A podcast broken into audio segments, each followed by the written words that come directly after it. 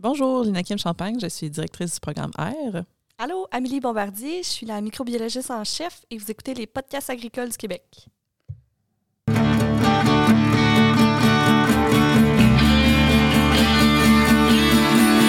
les podcasts agricoles à la vie, comme à l'école, on se parle de bricoles, de choses anticoles. On se parle de tracteurs, y'a les fans, puis les menteurs, on se lève de bonne humeur, puis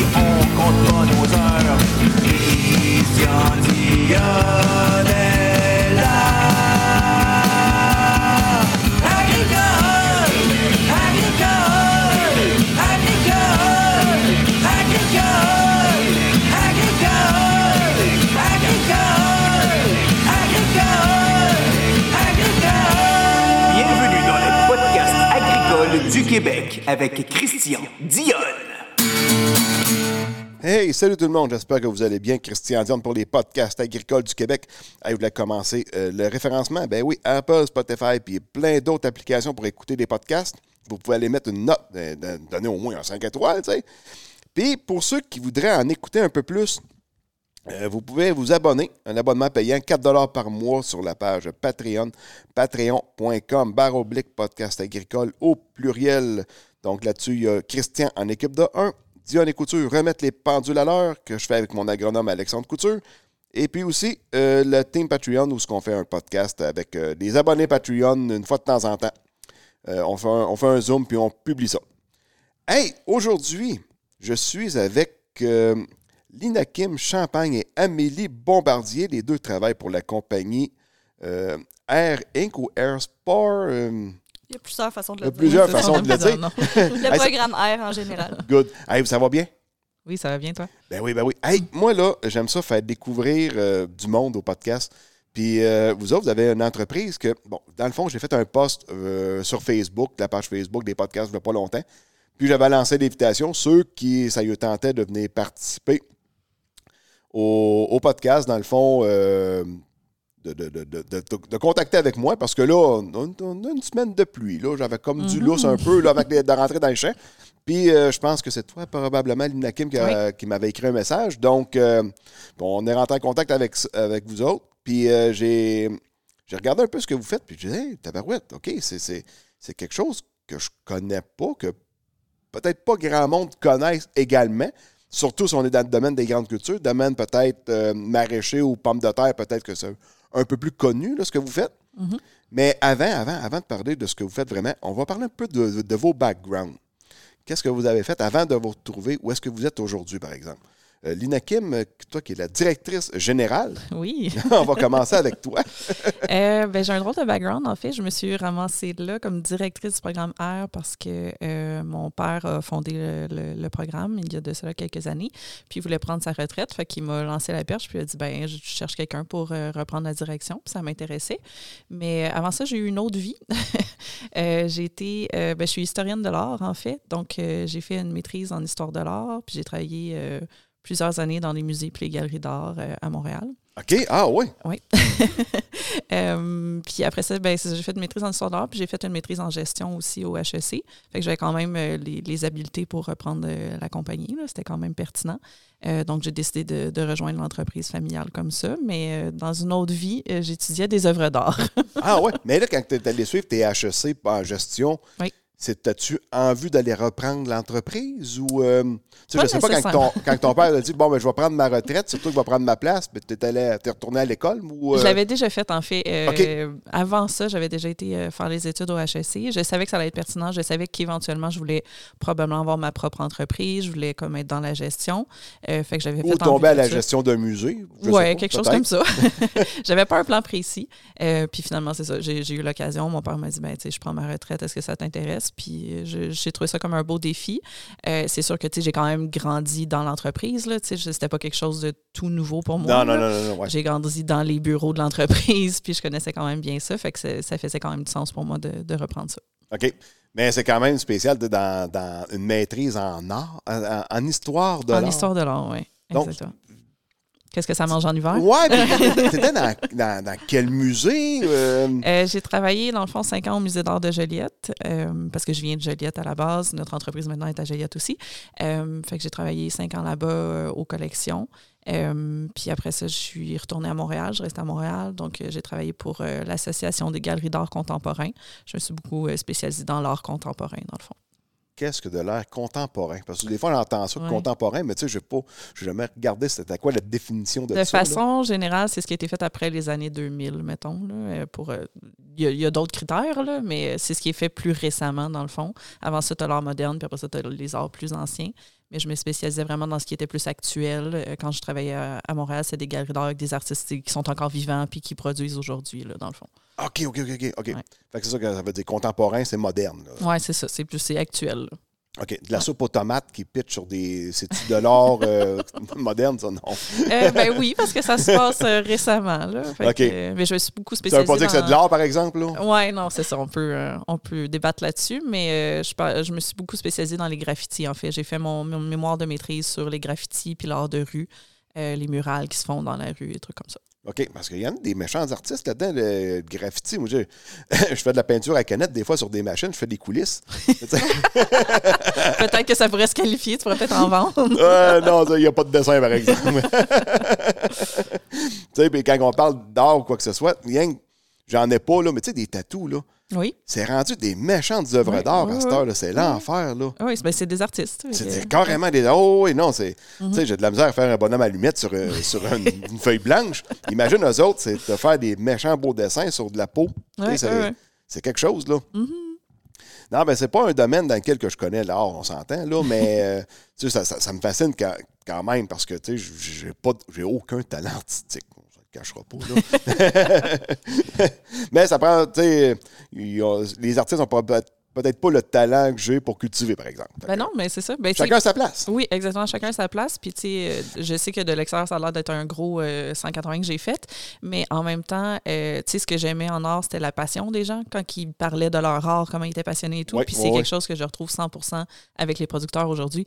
Quand je vais dans les champs, puis que je les rencontre, puis je leur serre la main, puis qu'ils me parlent de ce qu'ils font, puis la fierté qu'ils ont, puis la passion qu'ils ont, ben c'est la même chose. Là, tu sais, à quelque part, euh, peut-être pas de l'art qu'ils font, mais euh, sais, la fierté de leur travail, là, ça compte pour beaucoup, puis c'est quelque chose qui m'inspire beaucoup. OK, bon, c'est bien. Amélie, de ton bord, toi? Oui. Euh, moi, initialement, je m'en allais en microbiologie, immunologie, euh, plus de- au niveau de la santé, parce que ça me faisait peur un peu. euh, le milieu agricole euh, en microbiologie, c'est beaucoup de recherche, beaucoup d'histoires de, subventions. De, J'étais peurée, honnêtement. J'aurais aimé ça aller là-dedans initialement, mais j'avais peur pour euh, ma stabilité. Puis euh, finalement, de fil en aiguille, j'ai eu un stage avec euh, Labo Aersol, qui est en fait euh, un- une, une entreprise euh, sœur un peu euh, au programme R, euh, qui m'ont qui m'ont formé complètement. J'ai réalisé que hey, je pouvais avoir une job en, en environnement qui était stable, qui était le fun, qui était inspirante. Fait que depuis mon stage, euh, je suis tombée en amour puis je suis juste restée avec eux pour toujours. Donc euh, c'est c'est pas mal ça. Je, je suis sortie, euh, j'ai eu mon j'ai eu mon bac, j'ai continué avec le labo.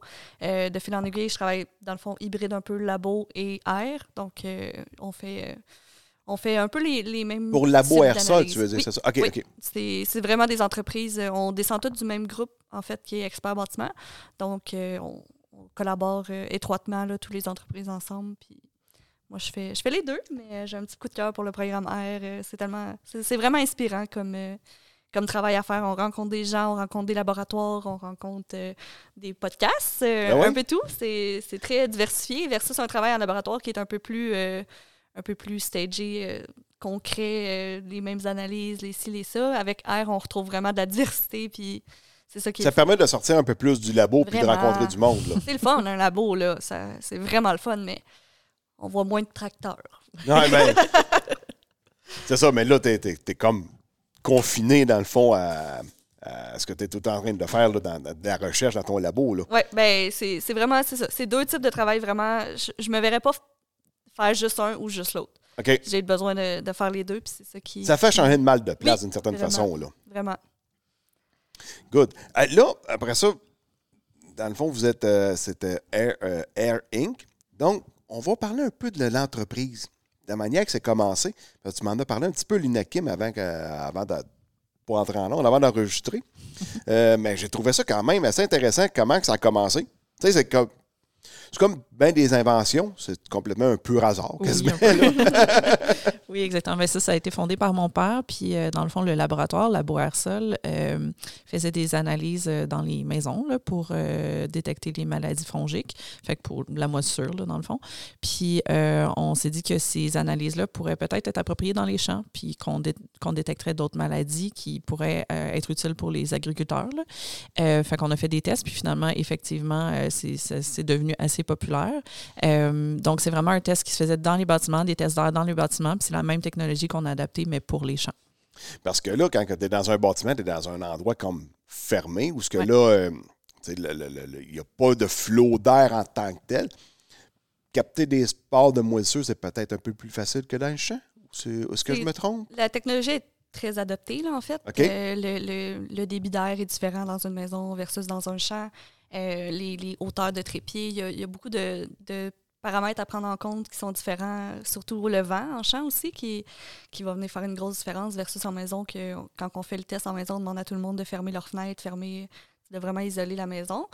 Euh, c'est adaptable. Ça nous a pris quelques années, mais euh, on Oui, est arrivé. plus- ça, prend, plusieurs années de recherche là, avant Ouais. d'arriver à un. Dans le fond, le- les analyses en maison, c'est euh, des analyses qui sont accréditées. Donc, nous, le labo, on a vraiment les accréditations, les formations.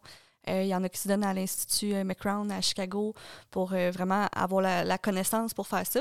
Donc, nous, en ayant le. le- c'était vraiment quelque chose de, de, de- de connu pour nous, les sports. En maison, en fait, euh, quand on fait les tests, c'est pour savoir, euh, on voit pas de moisissure, mais on veut savoir s'il y en a quand même qui est caché, euh, qu'on qu'on voit pas visible à l'œil nu. Donc, on fait les tests. Après ça, on peut vraiment ressortir là, avec quel type de moisissure qu'il y a. Est-ce que cette moisissure-là, ça y prend une quantité d'eau excessive pour pousser? Ça veut dire qu'il y a vraiment un écoulement constant d'eau en ce moment dans, dans le bâtisse. Il faut trouver la source. Si c'est une peut-être qui, qui prend une quantité un peu moins intense d'eau, ben ça va dire qu'il y a eu une fuite, elle est probablement colmatée depuis, mais il faut trouver la source quand même. Fait que ça nous donne vraiment des bons indices pour euh, trouver la problématique, puis de, de faire des comparaisons, en fait, euh, d'une pièce à l'autre. Est-ce que, est que le problème est vraiment plus au sol ou c'est dans le attic, là, le, le toit? Ou... Donc, euh, c'est comme ton- ça que ça ton fonctionne. affaire vient capter les spores, là. Oui. C'est pas un pad collant. C'est- quoi, ça? Parce que là, on parle de quelque chose qui est invisible à l'œil nu, quelque chose qui est microscopique, là. En fait, c'est euh, une lamelle avec un petit gel dessus. Donc, euh, nous, avec notre pompe, on va venir impacter toutes les particules. Fait qu'on va capter euh, des débris, du pollen, puis les spores, les fameux spores qu'on cherche. Puis on va regarder ça au microscope, puis on peut vraiment, avec la morphologie, euh, si tu veux, je t'enverrai des petites photos. Tu pourrais me faire un petit pause pour nous euh, sur à quoi ça ressemble. Mais c'est très beau, en fait. Euh, c'est vraiment très le fun à regarder. C'est la passion d'Amélie. Oui. Elle aime beaucoup ça, regarder des sports au microscope. Non, mais c'est ça. Ben, moi, je me souviens, j'ai déjà fait analyser ma maison. Euh, parce que là, on pensait qu'il y avait de la moisissure en dedans, puis on testait en dedans. On testait dehors. Finalement, c'était plus pollué dehors qu'en dedans. Ben, c'est souvent un test qui se fait justement pour savoir est-ce que les moisissures qu'on retrouve, ils viennent juste simplement de l'extérieur. Euh, on s'entend qu'à l'automne, avec toutes les feuilles mortes, euh, ça peut être très, très, très. ben, il peut y avoir beaucoup de spores, en fait, à l'extérieur. Donc, euh, on fait une comparaison. si c'est des spores qu'on retrouve en dedans, à l'extérieur, ben, eux autres, on va un peu les éliminer de notre calcul pour vraiment les trouver ceux qui sont seulement à l'intérieur. Donc, c'est une pratique courante de faire la cassette extérieure puis intérieure ensuite. Puis, selon ce que tu vois au microscope, es-tu capable de déterminer c'est quelle sorte de sport? Oui. OK. Oui. Ah oui? Ils ont vraiment toutes leurs signatures, là. euh, Ils sont très différents euh, par la couleur, par la forme, par euh, est-ce qu'ils sont lisses, est-ce qu'ils ont des petits pics, est-ce que il y a vraiment des, des grandeurs aussi. euh, de, t'en as qui vont être, euh, ben là j'allais dire microscopiques, mais ils sont tous. Ils sont tous microscopiques. Ils sont tous microscopiques. Il y en a qui sont plus petits que d'autres. Ouais, euh, c'est- c'est- c'est- il faut avoir l'œil pour faire la différence entre certains. Il y a des, il y a des, des attachements particuliers à regarder, des, des c'est ça, des couleurs, des, il y en a qui vont, on va voir les noyaux à travers, d'autres non. Fait qu'il y a vraiment des petits détails à savoir, mais une fois que, une fois qu'on a l'œil, qu'on s'est habitué, c'est relativement, c'est bien connu, c'est documenté. Il y a des, des photos dans des, des, des registres, des sites internet. euh, c'est assez bien connu. Puis, sans vouloir euh, me vanter aussi, notre directeur de labo est l'ancien euh, président de l'Association des microbiologistes, Christian Lebeau-Jacob, euh, qui est vraiment merveilleux. Il, a- il est très, très, très calé dans le domaine. Donc, on a un bon mentor pour nous apprendre au laboratoire. OK. Donc là, vous avez pris la- la- la- le système qui était adapté pour les maisons, puis vous avez amené ça dehors. Donc, dans le fond, c'est juste les sports, j'imagine, qui doivent être différentes, surtout d'une certaine façon. ou, euh, Exactement. On, on regarde ceux qui sont le- de la le- culture. le- la technique est la même. Encore ta languette avec ton petit gel, puis... euh, OK. Ouais, notre petite coloration, microscope. Puis est-ce que ton système est tout le temps installé dans les champs ou euh, il faut que. Comment ça fonctionne un peu, ce système? Ben, dans le fond, euh, nous, on, on ramasse deux données. là. Il y a les données météo puis les, les sports qu'on ramasse dans le champ. Fait qu'on a tout le temps une station météo dans le champ pour nous dire les données météo parce qu'on met les deux ensemble. Parce que si tu as ton, ta sport, mais que euh, tu n'as pas, pas de, de- de pluie depuis deux semaines, c'est très sec, ben, elle va probablement pas euh, se développer. Fait que ce qu'on a, c'est une station météo qui nous donne les données météo. Puis on a un échantillonneur qui se- qui s'en va dans le champ trois fois par semaine en avant-midi euh, qui, lui, va ouvrir la pompe. Ça dure 15 minutes. Euh, lui va ramasser de l'air. On couvre à peu près 50 acres avec l'échantillonnage qu'on fait. On se positionne selon le vent aussi pour être sûr d'être à la bonne place. Donc, trois fois par semaine, il va dans le champ, il ramasse ça, puis après ça, il ramène ça au laboratoire. Puis nous, on fait l'analyse au laboratoire dans un microscope pour voir qu'est-ce qui a été ramassé au champ.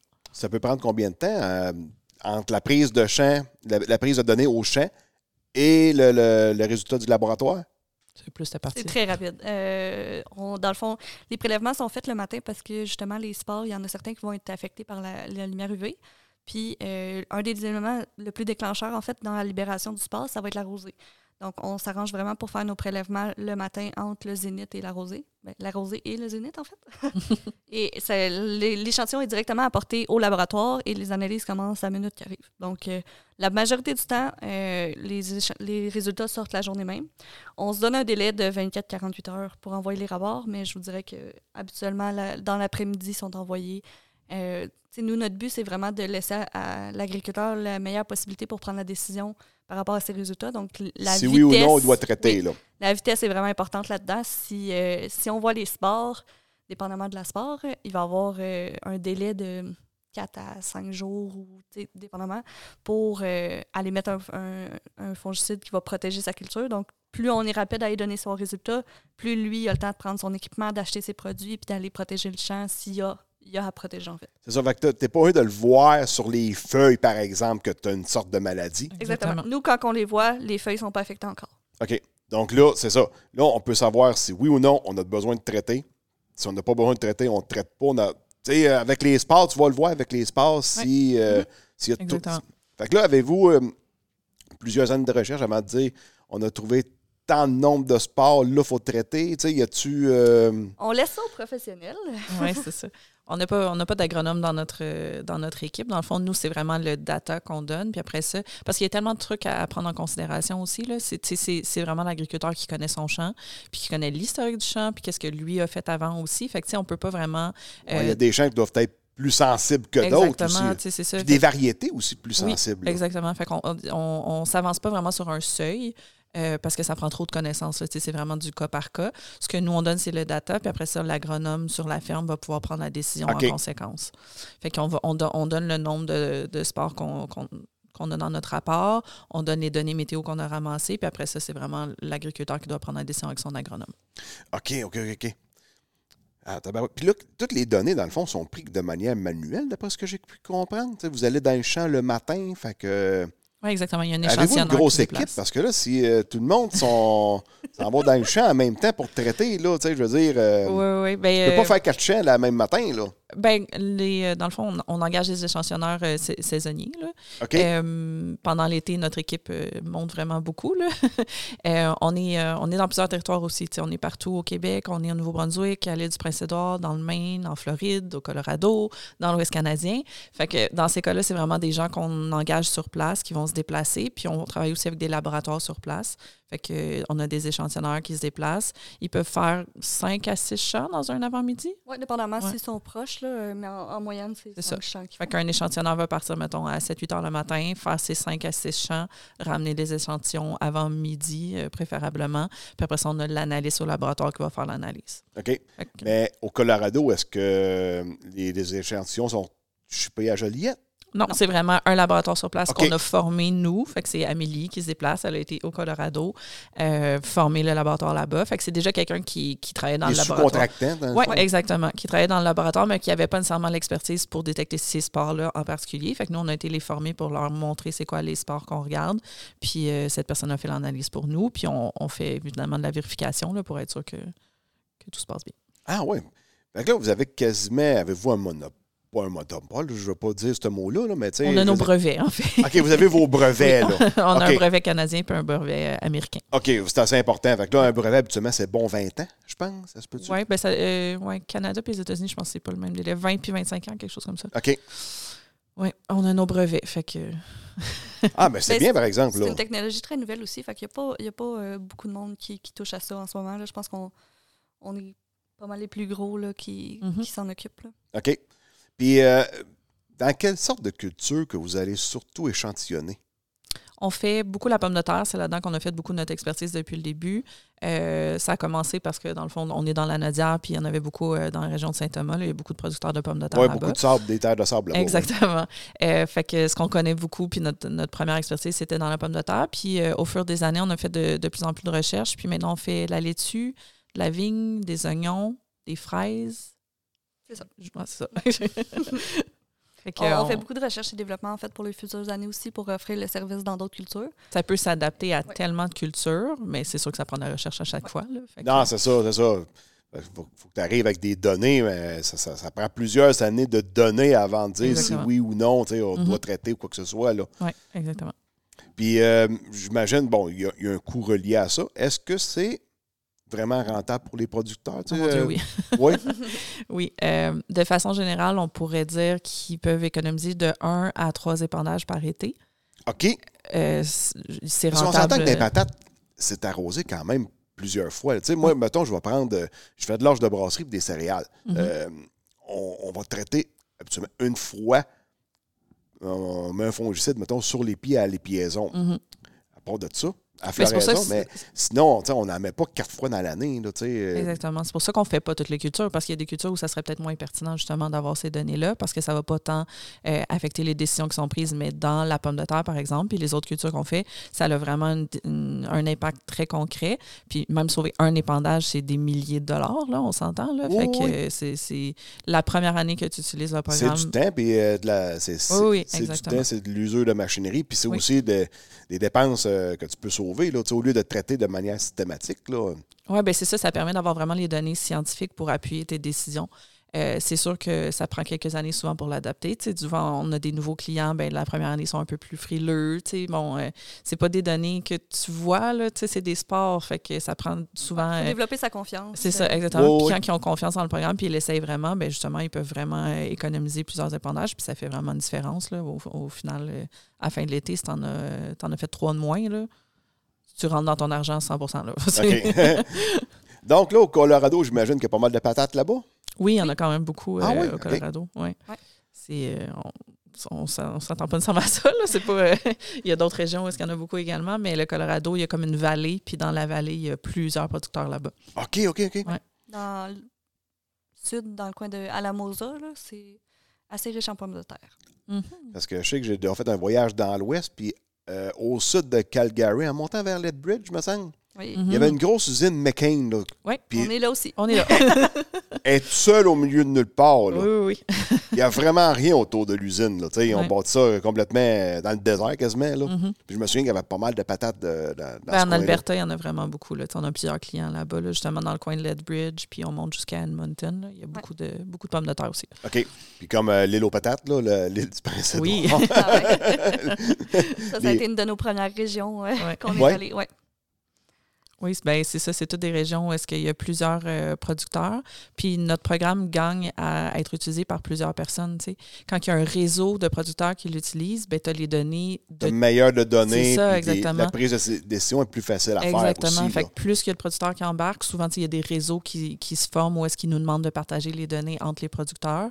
Puis euh, plus que tu as donné, plus que c'est pertinent. Si tu sais que ça s'en vient, souvent, on, on sait que l'espace, ça, ça va se, se propager par le vent, des trucs comme ça. Fait que plus que tu tu as des producteurs qui se partagent leurs données, mieux que c'est. Fait qu'on a des régions comme ça avec des producteurs très concentrés. Nouveau-Brunswick aussi, là, il y en a vraiment beaucoup. Ben, ça aide tout le monde d'avoir les données. Puis, Mais euh, McCain, ça vient pas du Nouveau-Brunswick? Euh, il y en a au. Nouveau-Brunswick, je ne sais pas où ça a parti. Me par trompe exemple. peut-être, par exemple. Mais ça se peut. Je suis Ben, allée au, musée de, de la McCain, patate, ouais. là, il parle de l'historique euh, de McCain. Là, mais OK. oui. Euh, mais il me semble que c'était à l'île du Prince-Édouard. C'est-tu l'année passée où ils ont eu quand même pas mal de problèmes avec de la maladie sur les pommes de Oui. terre? Oui, c'était Ouais. la Potato War. euh, Oui, c'est la gale là, de la Ouais. patate, là, dans le fond. C'est pas quelque chose que nous, on peut détecter. Là. C'est vraiment plus dans le sol. C'est pas, euh, c'est pas aéroporté, je pense. c'est ça. Euh, mais oui, Ah, c'est pas aéroporté, donc non, c'est. ça. on ne pouvait pas les aider, dommage. Oui, OK. exactement. On les aide avec bien d'autres Ouais. choses. mais pas avec ça. Euh. C'est, ouais, c'est, une, c'est une grosse maladie, puis ça reste longtemps dans le sol. Là, fait que, Ben oui, parce qu'il y a eu bien des patates qui ont été scrappées, là, puis Oui. t'es pas capable de les vendre. Puis je pense. Il me semble qu'elle qu'elle- qu'elle est pas dommageable pour la santé humaine, je crois, la maladie. Non, je- euh, de mémoire, c'est. Non, mais ça pas va, quand même. ça va faire quand même pourrir la patate, je pense. Là, puis ça, OK, OK. Ouais, la conservation est moins bonne à ce moment-là. Oui, puis c'est ça, ça, je pense que ça, ça- de mémoire, ça peut rester jusqu'à 25 ans dans le sol. là. Ouais. Fait que Hi, OK, t'en- OK, OK. t'en veux pas là, dans ton champ. Non, non, non, non, non. Puis là, quand l'île est quasiment, est-ce que pas de la monoculture de, de patates, là, mais quasiment, là. Ouais. quasiment de ça, là. Non, ça. Ben, ils ont pris ça très au sérieux. Là. Ils ont pris plusieurs euh, mesures. Puis nous aussi, ça nous a affecté un peu parce que, dans le fond, on a, euh, on a développé encore plus notre, euh, notre protocole de, de sécurité pour, euh, pour être sûr de ne pas propager la maladie là, sur l'île. Fait qu'on s'est adapté un peu aussi avec ça. Ils ont l'air d'avoir la situation sous contrôle, là, par exemple, en ce moment. OK. Bon, c'est cool. Puis dans, dans- dans les autres cultures, là, on parlait de, de- de- des autres cultures, surtout maraîchers. C'est surtout maraîchers que ça l'affecte, les maladies foliaires, là, ou euh, quoi que ce soit. Euh, tu sais, en grande culture, vous en, avez- vous en, fait- vous en faites pas. là. Mais tu sais, dans le soya, comme euh, la- la- des fois, on a le- le- des maladies dans le soya, là, je cherche le nom, tabarouette. Le- la rouille? Euh, pas la rouille, c'est un autre nom. Soya, la, ma- la majorité des maladies se transmettent plus par le sol. Euh, OK. Il y, a, il y a beaucoup moins de maladies aéroportées. là. C'est sûr que là, c'est pas. euh, J'y vais un peu freestyle. pas notre expertise pas- première, Ouais. Non, non, non, non. J'ai vu qu'il y a, il y a un peu de fusarium qui se déplace, euh, mais sinon, c'est ça. La rouille, je sais que c'est un des, des- des maladies qui, qui est plus problématique dans tout La sclérotinia. sclérotinia. Ça, c'est c'est un peu aéroporté. On nous le demande souvent, en fait. Mais la majorité de la contamination va se faire par le sol. Fait qu'on aurait, on pourrait voir les spores, mais euh, la quantité de spores qu'on dirait ne serait pas euh, en corrélation avec l'infectation directement, vu que la majorité passe par le sol. OK. C'est des spores qu'on pourrait capter, mais qui le résultat donnerait rien à l'agriculteur, en fait. Ça serait, ça serait complètement inutile, puis ça pourrait même le, faire euh, aller vers des fausses pistes d'infection. Donc, c'est pas un service qu'on offre. Euh, c'est ce qu'on entend souvent parler. Là, la darthrose, la sclérotinia, c'est un peu le même principe, les deux. Là. OK, OK, OK, c'est beau. Puis euh, là, on va parler un peu de. on a parlé de, de, de R, là, de programme R. Mais ça vient dans un consortium de plusieurs entreprises. là. Tu Oui. m'expliquais ça un peu. Là. Mhm. On va en parler un petit peu plus. là. Le, le groupe Expert Bâtiment. Là, c'est, Oui. ça fait comme spécial. Là. Expert Bâtiment, OK. Puis là, on, on a capté des champignons là, dans, dans le champ. Ouais, là, le lien n'est pas nécessairement euh, évident. oui, c'est ça. On fait euh, partie d'un regroupement euh, qui s'appelle le groupe Expert Bâtiment, qui est composé d'architectes, d'experts bâtiments, de- d'ingénieurs, de, de laboratoires qui font de l'analyse dans les bâtiments. Puis c'est à partir de ça que- qu'est venue l'idée de faire l'analyse dans les champs. Mais à la base, quand on dit qu'on fait partie du groupe Expert Bâtiment, c'est quoi Ouais. Le lien avec l'agriculture? Mais il y en a un, c'est c'est le, le même genre de test qu'on a adapté dans l'agriculture. Mais dans le fond, c'est-tu un peu ton père qui a inventé aussi rien que le, le fait d'aller capter des sports dans les maisons? Non, c'est pas lui qui l'a inventé. J'oserais dire que c'est 1860 le premier, euh, la première Ouais. machine de captage de sport qui a été inventée. Ça fait longtemps, Donc, mais c'est dans le fond, tu sais, le captage de sport, excuse-moi, Amélie, euh, c'est c'est un outil qu'il utilisait parce que dans le fond, il a été un des premiers à faire de l'inspection pré-achat. Euh, C'était très peu connu dans le temps quand il a commencé ça. Pas mal à ma naissance, là, il, y a, il y a longtemps, des années 90. Euh, il y avait très peu de monde. Je me souviens, il y a, il y a Pas comme si un- longtemps que ça. il, euh, il, il raconte souvent, dans le fond, que c'est lui qui a, qui a- qui a créé, euh, tu sais, dans le, dans le temps, il y avait les pages jaunes, là, le, le bulletin, Ouais. là. Puis c'est lui qui a créé la, la catégorie inspection pré-achat parce que ça n'existait pas euh, à ce moment-là pour mettre le nom de, de l'entreprise. Euh, du groupe Expert Bâtiment. Euh, donc, à ce moment-là, l'inspection pré-achat, ça n'existait presque pas. C'est lui qui a commencé à faire ça parce qu'il y avait des problèmes dans les maisons, puis les gens voulaient, avant d'acheter une maison, savoir euh, un peu la santé de la maison, mais c'était très peu connu dans ce temps-là. Puis, ben, les analyses comme ça, les tests d'air, lui, c'était un de ses outils qu'il utilisait justement pour voir si la maison était en santé, entre guillemets. là. OK. Ouais. Parce que souvent, quand on voit des reportages à la TV, quand ils vont des appartements, des fois à Montréal, là, euh, pas, pas beaucoup de capteurs de sport, je pense. hein. Hmm. Non, non, non. Des fois, ça se voit facilement, là, mais, euh, mais des fois, comme Amélie disait tantôt, si c'est de la moisissure euh, dans un mur caché à quelque part qu'on ne voit pas, ben, ça peut quand même euh, nous indiquer des problèmes euh, possibles. Dans le fond, le laboratoire, après ça, nous, on, on fait vraiment plusieurs types d'analyses en rapport avec la maison. Donc, tout ce qui est moisissure, c'est sûr que c'est notre, euh, notre domaine le, le plus favori. Fait que mérule, on entend souvent parler de la mérule pleureuse, qui est le, le cancer du bâtiment, comme ils disent. OK. Euh, sinon, tu sais, des, des gens qui vont justement trouver la moisissure, ils ne savent pas c'est quoi. Euh, ils vont apporter ça au laboratoire, on va faire l'analyse. Euh, on fait de l'amiante aussi beaucoup dans les matériaux dans la maison, que ce soit de. Détecter de l'amiante avec les sports, non? Non, non, non, deux techniques complètement différentes. C'est ça, mais c'est d'autres expertises que le laboratoire fait en, en relation avec le bâtiment. le- tout ce qui est bactéries, ocre dans les drains. euh, Loque ferreuse, oui. Loque ferreuse aussi, on fait des analyses euh, un peu plus commerciales. Ça va être les analyses de Légionelle, qui est euh, une bactérie en fait qui se retrouve dans les tours de refroidissement. Donc, euh, si la tour est mal, mal entretenue ou qu'il y a une contamination, ça peut devenir très dangereux. C'est souvent dans des écoles, des grosses bâtisses, des centres commerciaux. Donc, nous, on faire l'analyse de l'eau. Y je pense qu'il y avait tour. déjà eu un problème de même dans un hôpital à Québec. Oui, oui, c'est arrivé. C'est c'est pas fréquent comme, euh, comme infection. non, non, non, non. Mais euh, il y a des programmes de tours, en fait, qu'il faut qu'à chaque mois, l'eau soit testée pour savoir si la bactérie est présente ou pas. Fait que nous, on va faire les tests. On, va... on a beaucoup de projets un peu aussi euh, s- spéciaux qu'on appelle, là, que, que des, des traitements, de, ben, des gens qui nous apportent des produits chimiques, des, de l'eau de javel ou peu importe, euh, qui ont un produit à faire tester, savoir est-ce que ça, ça va vraiment tuer les bactéries qu'on qui veulent tuer. Donc, on, on va faire les tests pour eux à l'externe, des contrôles qualité de nourriture. euh, on, on est ouvert à plusieurs projets. En ce moment, on a un projet justement qui rejoint un peu l'INAKIM. On fait un œuvre euh, pour le musée, ben, pour un artiste qui va exposer dans un musée. Donc, c'est un œuvre en moisissure. Euh, ça va vraiment être. euh, Une œuvre vivante. oui, c'est ça. euh, un œuvre euh, qui, est- qui est Pas une complètement. pizza extra champignons. là. fait que c'est on- tous les projets qui, qui requièrent de la microbiologie, en fait, on, on est équipé pour le faire. Donc, euh, Mais vous testez combien de sortes de champignons euh, au labo? Ça ça me semble que. c'est gros, les, les champignons. Il y a beaucoup de, de- il y a beaucoup de ramifications dans tout ça. Euh, je pourrais pas te dire combien. t'en connais combien par cœur pour le fun? Par cœur? Ah, voilà. je, je pourrais pas te répondre. Euh, ça dépend vraiment de, de la situation, de, de- du milieu où il a poussé. euh, des- les fameuses pleurotes que les gens mangent. euh, étonnamment, ça se retrouve souvent en bâtiment. J'en ai jamais mangé, mais Ben, il doit y avoir des, des pleurotes comestibles et d'autres non. Je qu'il n'y a pas rien qu'une sorte de pleurote. ben, une qui pousse dans les toilettes, je te dirais que c'est moins comestible. Oh. C'est, Ben là, dehors, tu me donnes pas le goût Ouais, non, plus, là, mais. tu me donnes pas le goût non plus, là, mais. ah, mais. euh, Puis, est-ce que. Dans- les champignons, est-ce que tu vois des mutations avec le temps?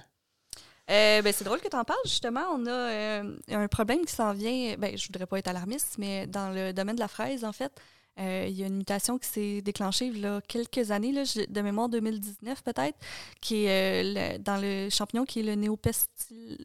Il y a un nom à coucher dehors. Néopeste, on Néo- peut dire ouais, néopeste. néopeste, c'est son petit nom, euh, son petit nom facile, mais néopestaliopsis. Oui. Euh, donc, c'est une maladie qui était connue, mais qui a eu une, une mutation très, très, très intense euh, dans les dernières années qui fait que c'est devenu très problématique, qui compare en fait les symptômes à ceux du mildiou. Et euh, c'est retrouvé en Floride beaucoup ces dernières années, puis ça monte progressivement avec le réchauffement climatique. On peut s'attendre à ce que ça devienne un problème au Québec dans les prochaines années. Donc, on fait Il y en a eu en Ontario, je pense, l'année Ouais, passée. dit. Ontario l'année passée. Ça s'est vra- jamais vraiment rendu jusqu'au Québec pour le moment, mais euh, nous, on est très, très alerte de ça, en fait, euh, dû au fait qu'on fait de la fraise puis que probablement que ça va être quelque chose qu'on va observer. Donc, euh, ça peut arriver des mutations qui assez dommageables. Puis, mettons, quand tu as une grande concentration d'une sorte de culture, est-ce que c'est plus dangereux d'avoir plus de sport dans cette, dans cette région-là? Mettons, c'était beaucoup, beaucoup, beaucoup, beaucoup de pat- patates versus un champ tout seul au milieu de nulle part de patates. Ben, euh, mettons, euh, pour ce qui est de la patate, c'est sûr qu'il faut, regarder, faut pas juste regarder la patate. Les pathogènes qui l'affectent vont aussi, aussi atta- attaquer la tomate. Donc, s'il y a des champs de tomates autour, euh, ça, peut, ça peut passer d'un champ de tomates à un champ de patates OK. facilement. Fait que euh, des tomates et des patates peuvent s'infecter l'un l'autre. Oui, oui, euh, OK. assez facilement. Pour tout ce qui est de la fusariose aussi, c'est assez présent dans le blé. Donc, s'il y a des champs de blé autour, ton champ de patates peut être plus à risque d'avoir un- une fusariose. Il y a c'est ça, de, plusieurs maladies là, qui peuvent être transférables qui, que d'un d'une espèce à l'autre. Ben, D'une culture à l'autre, en fait, ça va se propager. D'autres qui sont vraiment plus, euh, plus spécifiques. Des maladies qui vont s'attaquer vraiment juste à une sorte de culture et euh, Ouais. n'ira pas ailleurs. Exact. Euh, si je regarde, mettons, les alternarioses, euh, dépendamment de l'espèce, il y en a qui vont attaquer, attaquer les crucifères. D'autres espèces vont attaquer, ah, voyons, attaquer les pommes de terre. Donc, euh, ça reste le même genre, les, les mais l'espèce va faire en sorte qu'il va attaquer une, culture différente. OK? Puis dans, dans l'année, mettons, quand tu parles de mildiou, est-ce que tu vois des différents stades de mildiou? Ça, ça, est-ce que ça ne mute pas durant la saison quoi que ce soit? C'est tout le temps la même affaire? Ou, euh, Le mildiou, c'est un cas spécial. C'est vraiment la maladie, euh, pour ce qui est de la pomme de terre, la plus dommageable. Donc, Oui. euh, aux États-Unis, ils sont, sont bien organisés. Ils ont des sites, euh, ils font des analyses, puis le gouvernement va, va faire analyser les plantes qui en ont, puis il va avoir vraiment des maps qui vont montrer la progression du mildiou dans, dans les, dans les différents États. C'est pas rare de voir que ça part de Floride, ça monte vers New York là, en suivant la côte. Donc, après ça, ça tombe comme le Gulf Stream, d'une certaine façon? ça, ça monte jusqu'à chez nous.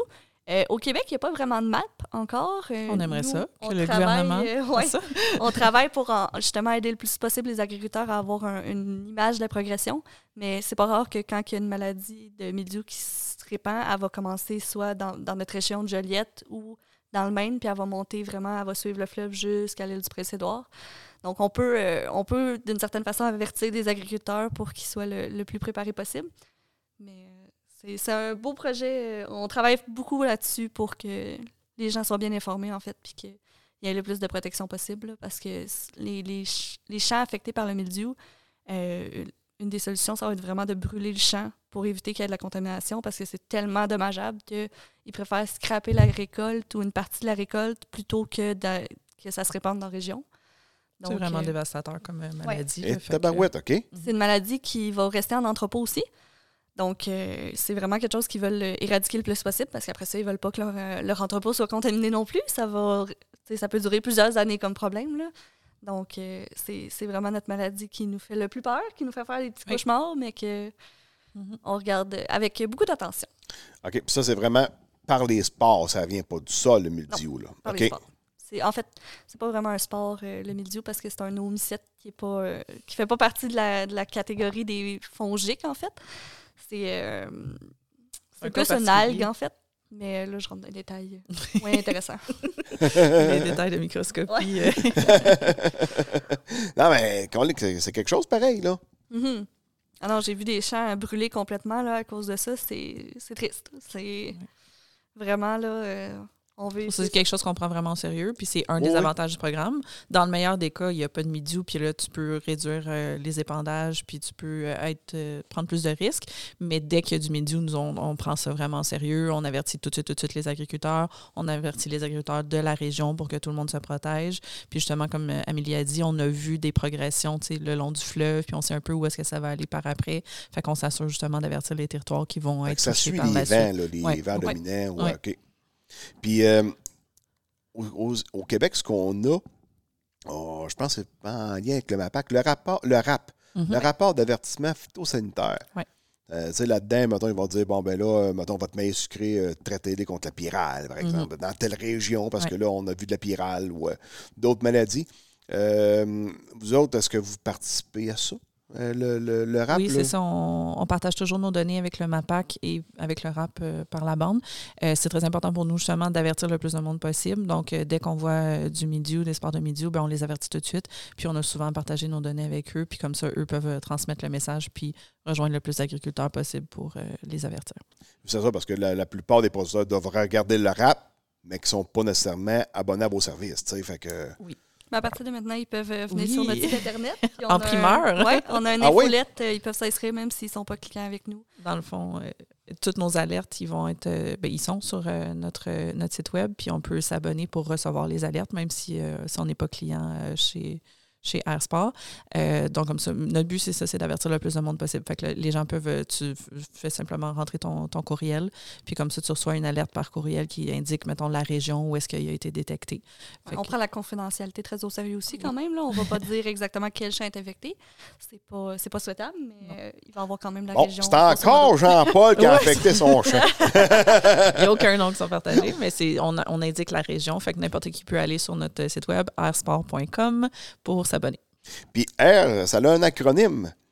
Euh, AIR, fait que A pour agriculture, I pour investigation, puis R pour rapport. Oui. Fait que c'est quand même, un bel acronyme avec. Oui. Oui, oui, oui, avec ce que, ce que l'entreprise fait, puis tout, là, c'est vraiment, euh, vraiment tout un addon. tu sais, que- On y a pensé.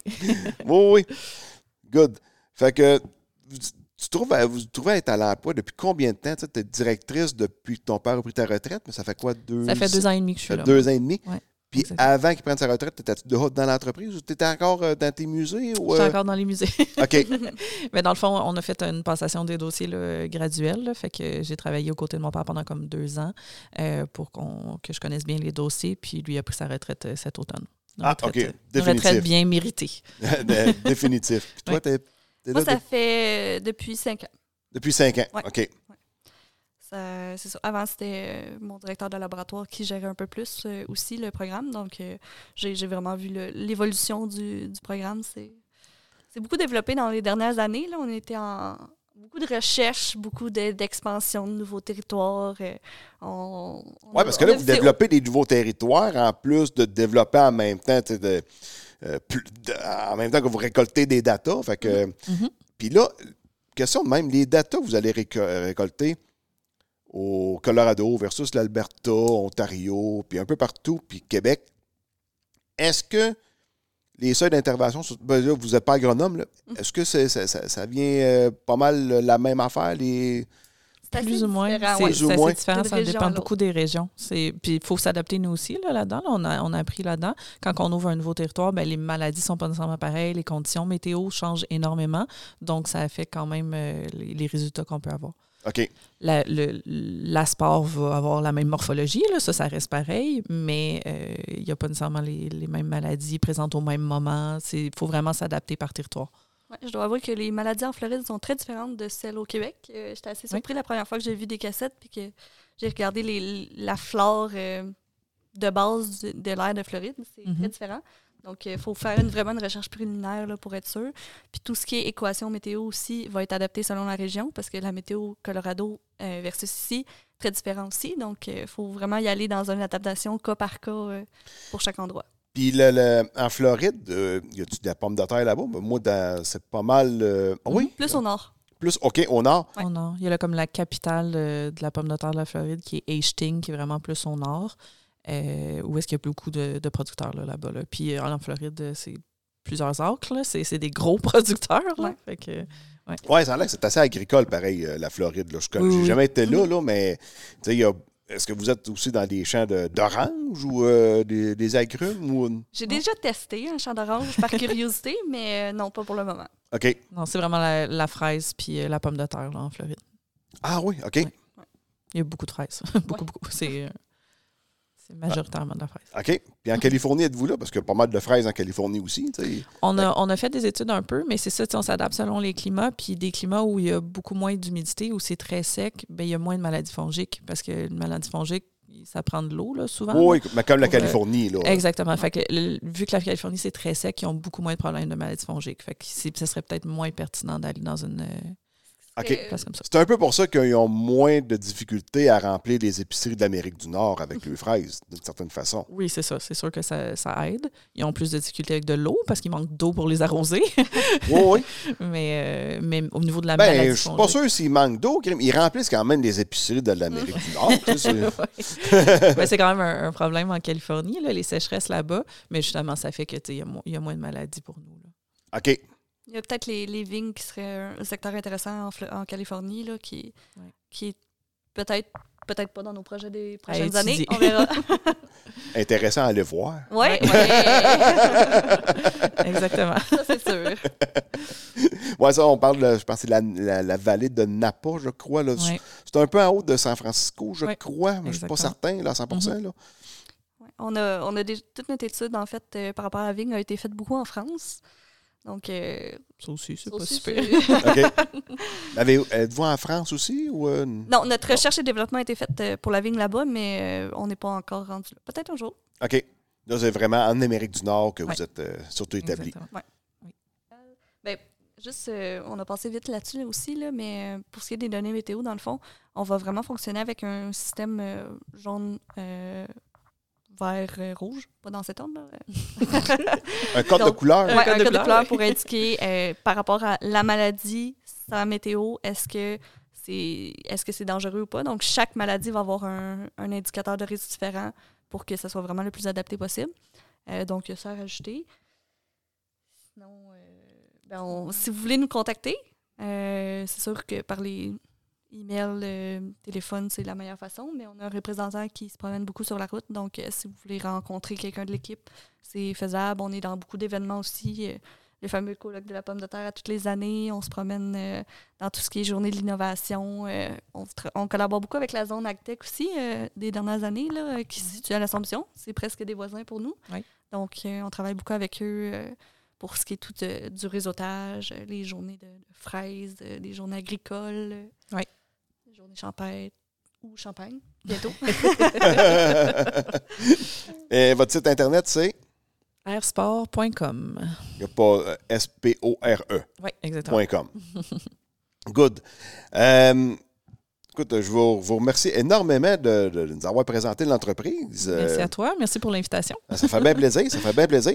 Puis écoute, c'est sûr qu'il y a sûrement du monde ça va- à qui ça va vraiment intéresser. Là, Euh, surtout des, des producteurs de pommes de terre, quoi que ce soit, euh, dans, les fruits, euh, fruits et légumes. C'est c'est vraiment votre, votre expertise. Puis euh, écoute, si on peut, si ça, ça- ça permet de- d'appliquer moins de fongicides ou quoi que ce soit, c'est tant mieux. Oui. On veut protéger la culture, mais on ne va pas nécessairement sur la, la surprotéger ou quoi que ce soit. Là, tu sais, la- c'est vraiment nécessaire. Là. Ouais. On fait Exact. beaucoup de journées de formation aussi, en fait, parce que justement, euh, c'est une technologie peu connue. Les gens, ils savent pas comment l'utiliser, ils savent pas comment ça fonctionne. Donc, euh, si ça intéresse des gens de poser des questions, d'avoir plus d'informations, euh, on est très ouvert à ça. On a donné quelques cours euh, à l'ITAC euh, récemment aussi euh, pour l'Institut euh, agricole du Québec. Euh, L'Institut de technologie, Technologie agroalimentaire du. Québec. Ouais, Exactement. Donc, euh, des J'étais à formations. l'école, là. Oh, oui! un an, oui. à la Pocatière ou à l'autre Non, campus? à Saint-Hyacinthe. À Saint-Hyacinthe? Saint-Hyacinthe. Ça s'appelait juste ITEA dans le temps. Oui. Donc, euh, c'est ça, on est très ouvert à répondre aux questions, des webinaires beaucoup aussi. Oui. Donc, euh, contactez-nous. Ça va nous faire plaisir d'en discuter puis de, de voir euh, qu'est-ce qui se fait. Good. Lina Kim, Amélie, un gros, gros, gros merci pour votre temps, de vous être déplacé, de venir au studio aussi en même temps. et puis à tout le monde, ben, je vous remercie beaucoup d'avoir été à l'écoute jusqu'à la fin et partagez sur vos réseaux sociaux également. Donc sur ce, à la prochaine. Merci beaucoup. Bye bye.